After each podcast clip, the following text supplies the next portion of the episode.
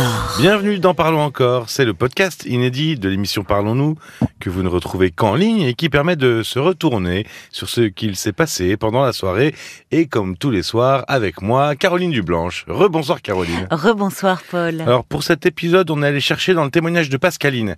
Pascaline, elle comprend pas pourquoi sa petite fille de 9 ans ne veut plus la voir. On apprend durant l'histoire que la mère de cette petite est partie à cause d'une dépression postpartum et c'est Pascaline qui a pallié l'absence de la mère. Alors, on va se pencher là-dessus, sur ce terme. Qu'est-ce qu'une dépression postpartum? C'est une dépression qui survient après l'accouchement. On parle aussi euh, de dépression postnatale. Mais elle peut donc se manifester à tout moment pendant l'année qui suit la naissance du bébé. Euh, mais le taux est quand même plus élevé trois mois environ hein, après euh, l'accouchement, selon les études sur ce sujet. Alors, les signes de fatigue peuvent être confondus avec des symptômes dépressifs. Ah, c'est ça, parce qu'il y a une grande fatigue après la naissance d'un bébé. Hein. Alors, on parle de signes, justement, signes de fatigue. Quels sont les signes qui peuvent nous alerter sur euh, la dépression postpartum? Alors, ce sont un peu les mêmes signes que la dépression classique, c'est-à-dire une profonde tristesse et sans raison euh, apparente, d'autant moins que normalement il y a un, événement, heureux événement qui est arrivé. Il y a des pleurs fréquents aussi, assez inexpliqués. Il y a un épuisement permanent. Euh, il y a un sentiment de dévalorisation, une culpabilité excessive, l'impression d'être un mauvais parent, une difficulté à établir un lien avec le bébé, une anxiété extrême qui peut aller, il y a certaines mères qui ont peur de blesser le, bébé, de lui, faire du mal. de lui faire du mal. Physiquement Oui. Ok. Et euh, en fait, ce qui, là aussi, par rapport à l'enfant, il y a une incapacité à s'en occuper euh, correctement. Il y a parfois même un refus de passer du temps avec lui. Euh, ou, si le parent arrive tout de même à s'occuper de son enfant, il n'éprouve pas de plaisir à le faire. Alors, on a vu les risques qui peuvent alerter, mais quelles sont les causes de ces dépressions?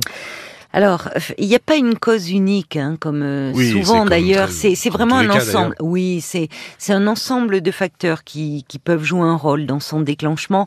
Alors, il y a les causes physiologiques, hein. évidemment, il y a le manque de sommeil, il y a l'épuisement des premiers temps. Oui, parce hein, qu'on parle d'épuisement dans les signes qui alertent, mais l'épuisement, il est un peu chez toutes les femmes. Épuisement, voilà, les, les, les, les mamans peuvent se sentir euh, dépassées, euh, submergées, et parfois, euh, enfin, par cette responsabilité aussi d'avoir à s'occuper d'un petit être dont la survie dépend d'elle. Quand on y pense, c'est lourd, ça peut être un peu écrasant. donc, il y a aussi tous les changements hormonaux. Ça peut aussi déclenché par les énormes changements de vie provoqués par l'arrivée euh, du bébé. Et puis, il y a aussi le, que le, fait de devenir mère ramène la femme à son enfance, à la relation qu'elle avait avec sa propre mère.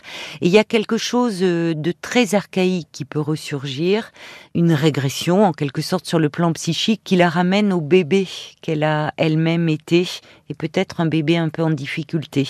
Et puis il y a aussi le fait quand même, il faut pas l'oublier que la réalité des premiers temps de la vie avec un bébé est très éloignée de la vision très idéalisée de la maternité que l'on nous donne à voir, notamment dans les photos qui circulent sur les réseaux sociaux où là tout est rose, tout est bleu, tout est beau, tout est les mamans sont magnifiques, l'intérieur est nickel, voilà. Et ça, cette image de la parentalité, elle pèse lourdement et elle est très culpabilisante euh, pour les parents là, parce que quand on est fatigué, épuisé, que parfois on se sent un peu incompétents. Combien de mères pleurent parce que elles n'arrivent pas à calmer les pleurs de leur bébé parce qu'elles sont épuisées. Si on expliquait un peu, si on en parlait aussi en disant que être parent ne va pas de soi, et que c'est compliqué. Mais oui, et que le premier temps, euh, tu es passé par là. Enfin, le premier mois, il est quand même très difficile avec ces nuits blanches, l'épuisement qui s'ensuit. Il faudrait aussi dire que, rappeler que c'est la, la, dépression euh, postpartum ne fait pas du parent un mauvais parent. C'est simplement là un moment, un parent qui est en euh, difficulté. Alors, quelles conséquences ça peut avoir, euh, cette dépression postpartum. Alors, autant sur les parents que, enfin même la mère, que sur l'enfant. Et puis, qu'est-ce qu'on peut mettre en place euh, pour euh, pour euh, pour contrer tout ça?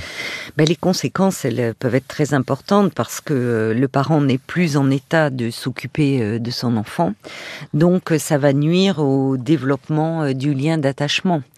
On voit alors effectivement ça peut renforcer le sentiment de culpabilité parce qu'on voit des bébés qui finalement ne, ne, vont pas accrocher le regard que l'on ce regard qui se qui, qui, permet aussi de nouer ce lien d'attachement. Il y a quand les mères n'éprouvent pas de plaisir à voir leur bébé sur elles donc ça peut faire des bébés effectivement plus plus anxieux plus insécurisés et qui du coup vont pleurer plus souvent parce que aussi si la maman elle-même, évidemment, est, mal, ça, ça s'entretient.